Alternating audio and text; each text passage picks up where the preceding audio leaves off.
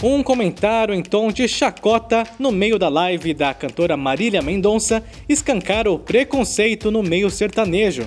O que o comentário revela sobre a forma como a mulher trans ainda é vista na sociedade, porque o sertanejo é um estilo tão distante da comunidade LGBTQIA, e a história de uma mulher trans que canta músicas de amor.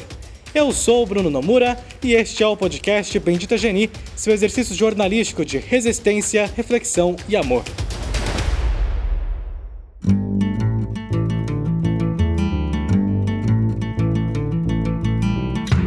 Era para ser só mais uma live, a terceira da cantora de música sertaneja Marília Mendonça desde o início da pandemia do coronavírus.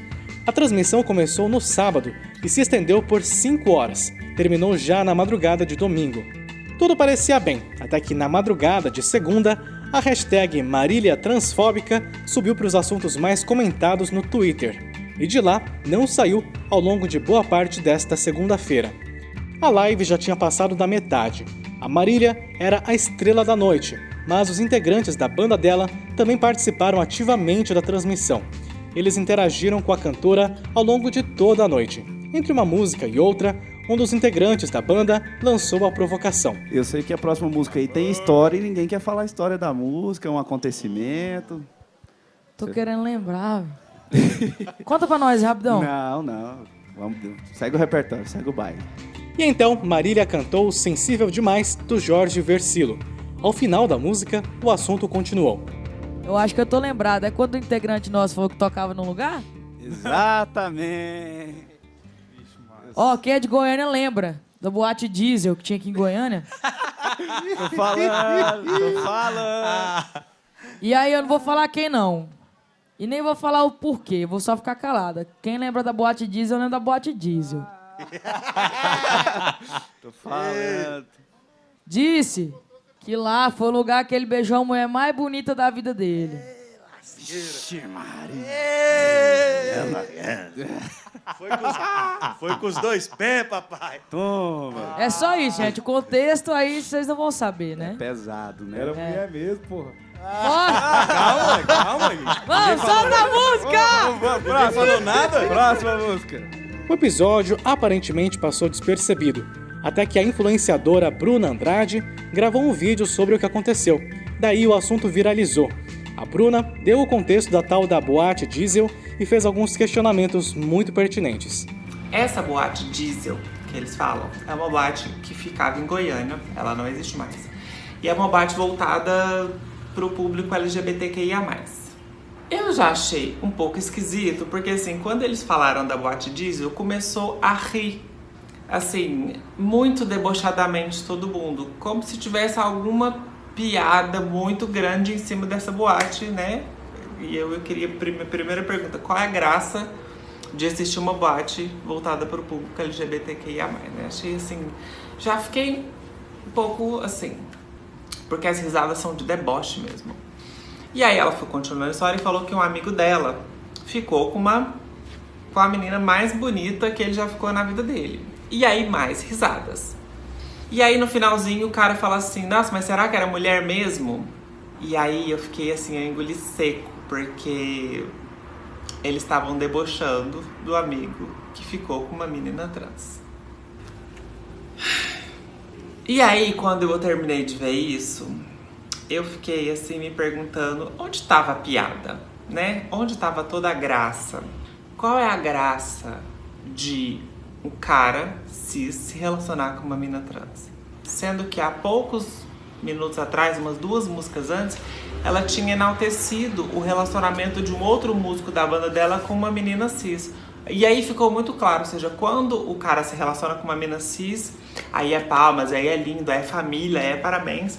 Mas quando o cara se relaciona com uma menina trans, é chacota, é piada, é vergonha, é piadinha, é gracinha, sabe? E foi muito duro para mim, assim, ver a minha musa falar que qualquer cara que demonstra afeto por mim é chacota. Ou seja, eu sou a chacota, eu não sou digna de ser amada, de receber carinho, né? Eu não sou digna de ter um relacionamento. Então, todo relacionamento que eu tiver vai ser piadinha, vai ser chacota, sabe? Vai ser vergonha, vai ser engraçado, porque o cara não pode se relacionar comigo.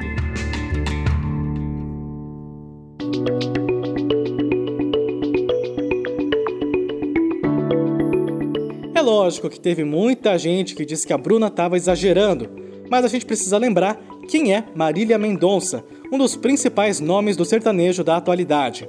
No ano passado, ela foi a artista brasileira mais ouvida no Spotify. Três das dez músicas brasileiras mais ouvidas na plataforma no ano passado foram da Marília. Esses números dão uma dimensão do alcance e do prestígio da cantora. Acho que existe um senso comum de que o meio sertanejo não costuma ser muito progressista mesmo, mas acho que o que magoou muitos fãs, como a própria Bruna, foi o fato de que a Marília é um dos principais nomes do chamado feminejo, em que mulheres cantam músicas que subvertem o papel da mulher até então predominante no sertanejo. Talvez esse empoderamento ainda não seja um direito das mulheres trans. Mas antes de mais nada, nós precisamos entender melhor como chegamos até onde estamos hoje e por que o sertanejo não é um estilo que a comunidade LGBTQIA ainda tem tanta identificação. A gente conversa com o Renato Gonçalves, que é professor da ESPM e doutorando em Ciências da Comunicação pela USP. Ele é autor de dois livros que refletem sobre a representatividade LGBTQIA na música brasileira.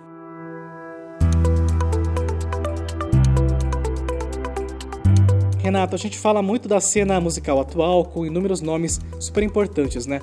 Mas nem sempre lembra da caminhada até aqui. De que forma essa representatividade se deu no passado?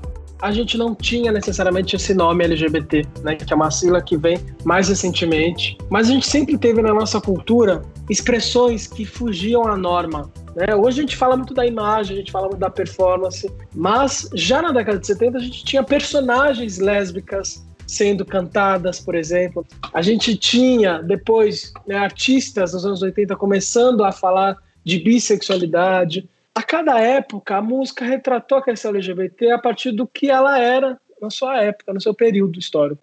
Então, a gente tem, por exemplo, durante a década de 70, né, a questão passando pelo subtexto, porque a gente estava vivendo uma ditadura militar que censurava. E não só censurava questões políticas contra o partido, contra o governo, mas também, principalmente, a questão das, da moral e dos bons costumes. Né? Então, e os LGBTs eram afrontas a isso. Tem vários casos de canções que foram censuradas por trazerem personagens LGBT. É o caso de Bárbara, por exemplo, né, que é uma personagem do Chico Buarque que a mínima né, insinuação de essa possibilidade de amor, de afeto entre as duas foi censurada. Né? Então você ouve essa gravação, o trecho, o verso que falava assim do amor de nós duas, né, e mergulhar no poço escuro de nós duas, ele é censurado. Enfim, a gente tem personagens LGBTs na nossa história desde o início da música popular. Só que nem sempre ela estava tão evidente. A gente tem inúmeros talentos LGBTQIA+, nos mais diversos gêneros da música, sobretudo no pop, mas o sertanejo não é bem um gênero que está associado à nossa comunidade. Por que, que existe essa predominância do pop? O pop, ao ser internacional, ele também veicula né, o que está sendo de mais avançado na questão LGBT, por exemplo. Né, o pop ele traz isso, né, de trazer novidades sempre.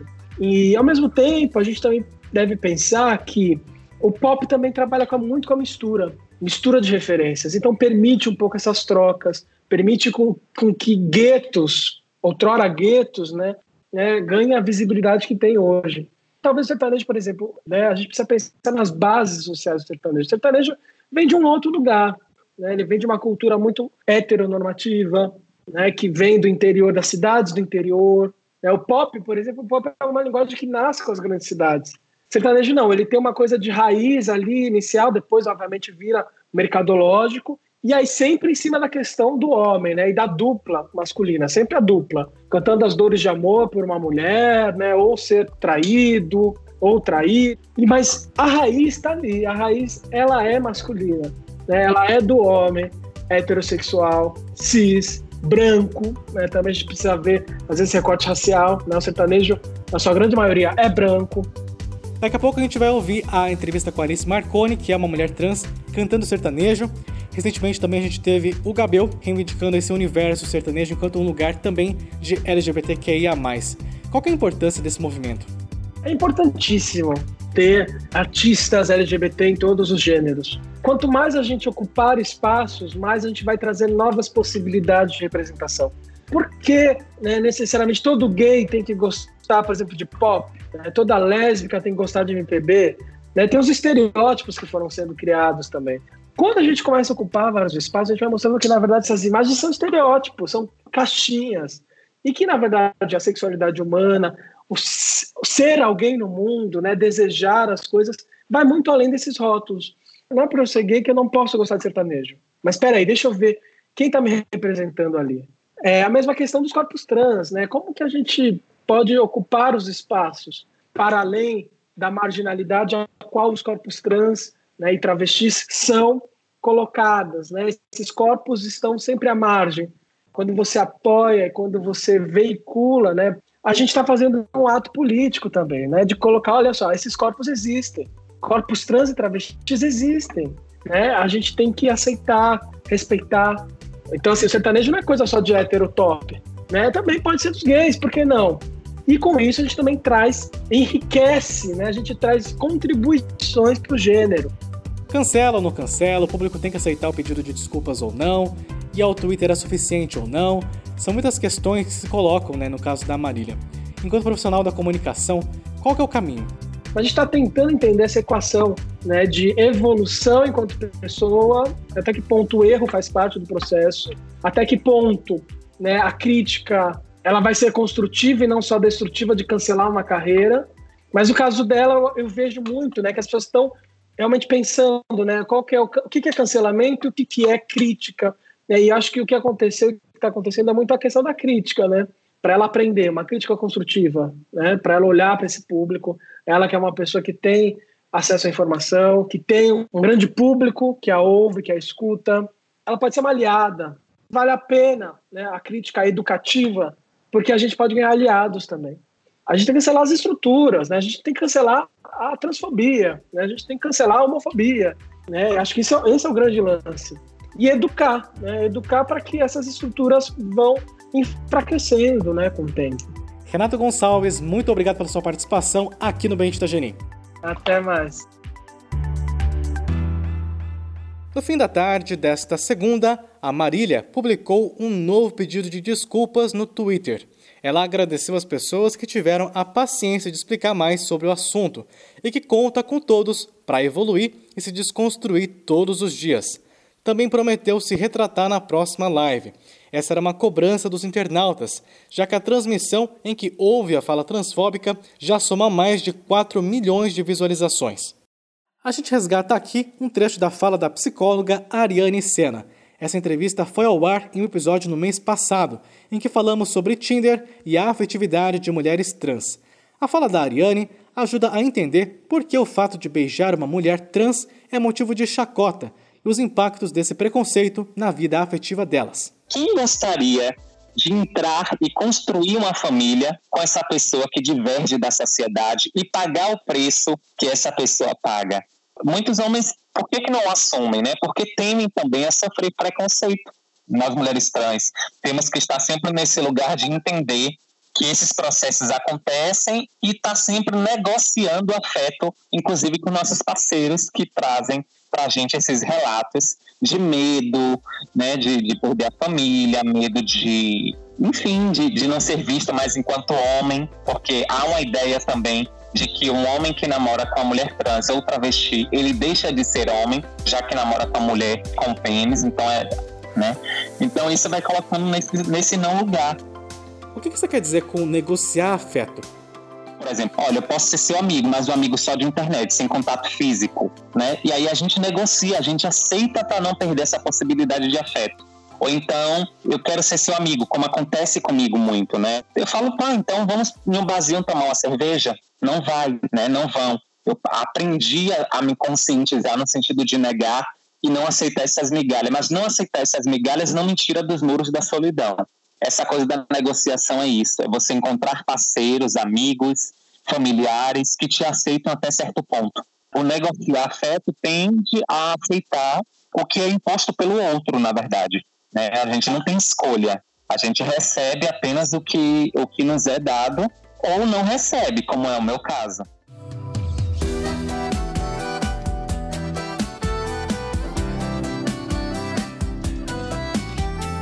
Depois de tudo que a gente conversou até aqui, imagine uma mulher trans cantando músicas sertanejas de amor. O nome dela é Alice Marconi. Ela é roteirista e atriz, mas arranja um tempinho também para sofrência. A Alice lançou no início do ano o single Noite Quente, que eu amo, e estreou o chamado Travanejo. A gente conversou com ela.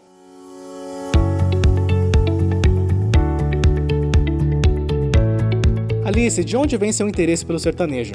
Eu acho que tem a ver justamente com um resgate das minhas raízes, assim. Eu cresci no interior de São Paulo, cresci na zona rural de uma cidade muito pequena, né? Então, esse universo, de alguma forma, sempre fez parte da minha vida, mas eu não necessariamente me identificava com ele, né? Especialmente enquanto eu morava lá. E eu acho que no meu processo de descoberta identitária e artística, eu tive várias partes desse processo dificultadas justamente por uma ausência dessa referência LGBTQIA+, no sertanejo, né? Depois de muito tempo, depois de vir para a cidade e já até experimentar numa pegada mais pop, realmente me reconectar com as minhas raízes. Qual é o espaço que você busca ocupar nesse universo do sertanejo enquanto uma mulher trans? Eu acredito que o meu trabalho como cantora sertaneja busca justamente erigir e reconstruir uma ponte, né? unir universos que estão separados, mas que eu preciso que estejam unidos para minha existência afetiva. Eu não posso ficar presa dentro do vale, porque dentro do vale não tem meu namorado. Eu ficar presa dentro da balada LGBTQIA, significa uma solidão afetiva. A mulher trans é aquela que precisa enfrentar e, e, adentrar a heterossexualidade, né? A mulher trans heterossexual. Então eu acredito que quando eu me coloco como cantora sertaneja, cantando sobre amor, que é um tema tão recorrente, né, dentro do gênero musical, cantando sobre sofrência, sobre empoderamento, sobre a possibilidade de amar e ser amada, eu tô realmente buscando muito fazer um trabalho de ponte mesmo, um trabalho de aliança, um trabalho de união. Eu quero que o público do sertanejo goste da minha música, assim como o público do sertanejo que não está acostumado com as pautas LGBT passam a ouvir a, a voz de uma mulher trans e, e, até talvez a se identificar com ela, né, a se relacionar com ela, ter empatia com ela, assim como eu espero que o público LGBT pare de ser um pouco eu estou falando especificamente de um público de São Paulo, né, de uma comunidade muito cosmopolita, muito urbana, muito urbanizada, que ainda vê um preconceito. Eu, eu percebo que, por mais que a gente fale de uma história, de um sertanejo que é, em sua maior parte, heteronormativa, eu não acho que a gente pode generalizar. Isso me incomoda muito e eu acho que isso é um, uma posição é, de opressão da cidade com o interior dos cosmopolitas colonizados pelo, pelo pop americano contra um, uma identidade regional e brasileira, né? Eu acho que também sinto essa resistência dentro do público LGBT e é uma resistência que eu tento quebrar. Eu acho que quando a gente fecha o sertanejo numa patota de heteronormatividade, branquitude, heterossexualidade, a gente apaga a possibilidade de resistência e apaga uma parte muito importante da cultura brasileira que tem a ver com a vivência no interior, com a vivência na roça. Marília Mendonça é um fenômeno sertanejo, né? Como é que você se sentiu ao ver o vídeo com o comentário transfóbico? Eu senti muito triste, eu chorei muito, eu fiquei numa sensação muito grande de não acreditar, né? Porque eu acho que a Marília vem se construindo como um ícone feminista, né, dentro do sertanejo, como uma pessoa que está levando adiante diversas pautas de identidade, de empoderamento das mulheres, enfim, né, de união das mulheres. E me surpreende que uma pessoa com a postura dela faça um comentário desses tem uma particularidade, eu não quero tirar a responsabilidade dela, eu acho que ela tem que rever o posicionamento dela, eu acho que isso tudo vai acontecer, mas eu acho que existe uma particularidade daquele vídeo que a gente tem que prestar atenção, que é, ela é a única mulher ali. Ela está cercada de uma equipe de músicos, todos homens, né? Então eu acho que por mais que ela se coloque como um ícone feminista, ainda é um, um universo muito dominado por homens na sua cadeia de produção, né? Então, por mais que a gente tenha ali uma mulher levando adiante uma causa feminista, às vezes a gente vê ela deslizando dentro do, do, do mecanismo de um sistema que ainda é muito masculino, né? Você comentou que a fala da Marília pega em um ponto muito importante do seu trabalho. Queria que você falasse sobre isso. É, ela tá escancarando ali a impossibilidade desse amor, né? Ela tá escancarando que qualquer homem heterossexual que se relacione com uma mulher trans está fadado à chacota, ao escárnio, à zoação, né, à ridicularização. O meu feminejo, o meu queernejo, o meu sertanejo, a, a minha sofrência, né, a minha arrastação de chifre no asfalto tem a ver com essa ressignificação da possibilidade desse amor ou das, do sofrimento desse amor, ele não ter ele ser um, uma dor de amor que acontece sem tantos atravessamentos sociais, né? Tão carregada de chacota e de escárnio, enfim, como é.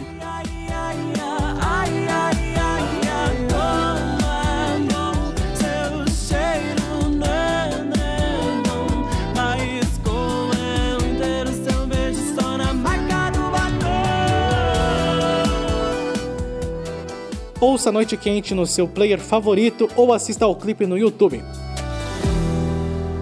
Alice, você comentou que já tá com um single novo para lançar, então a gente fica aguardando, viu? Obrigado mesmo pela conversa e sucesso. Um beijão. Até mais. A Alice Marconi volta na semana que vem em um episódio que a gente vai falar sobre representatividade LGBTQIA+, nos reality shows. E se você ainda não ouviu, não se esqueça de ouvir o episódio Tinder Transfóbico e o Afeto de Mulheres Trans, lançado no mês passado. E é isto, nós somos um projeto de jornalismo independente voltado à comunidade LGBTQIA+. Novos episódios às terças, quintas e sábados. Fazemos parte da rede LGBT Podcasters. Conheça outros podcasts do Vale em lgbtpodcasters.com.br. Este episódio contou com produção e edição minhas, arroba Bruno Nomura. Usamos áudios de Marília Mendonça, Bruna Andrade e Alice Marconi. Siga a gente nas redes sociais, estamos no Instagram, Facebook, Twitter e LinkedIn. Assine o nosso newsletter e receba os principais fatos do universo LGBTQIA+, da semana, direto no seu WhatsApp ou Telegram, tudo de graça. benditageni.com Contribua com a gente, com valores a partir de 10 reais. Você ajuda a manter este projeto vivo. Instruções também no benditageni.com. Seu exercício jornalístico de resistência, reflexão e amor fica por aqui. Muito amor e até mais!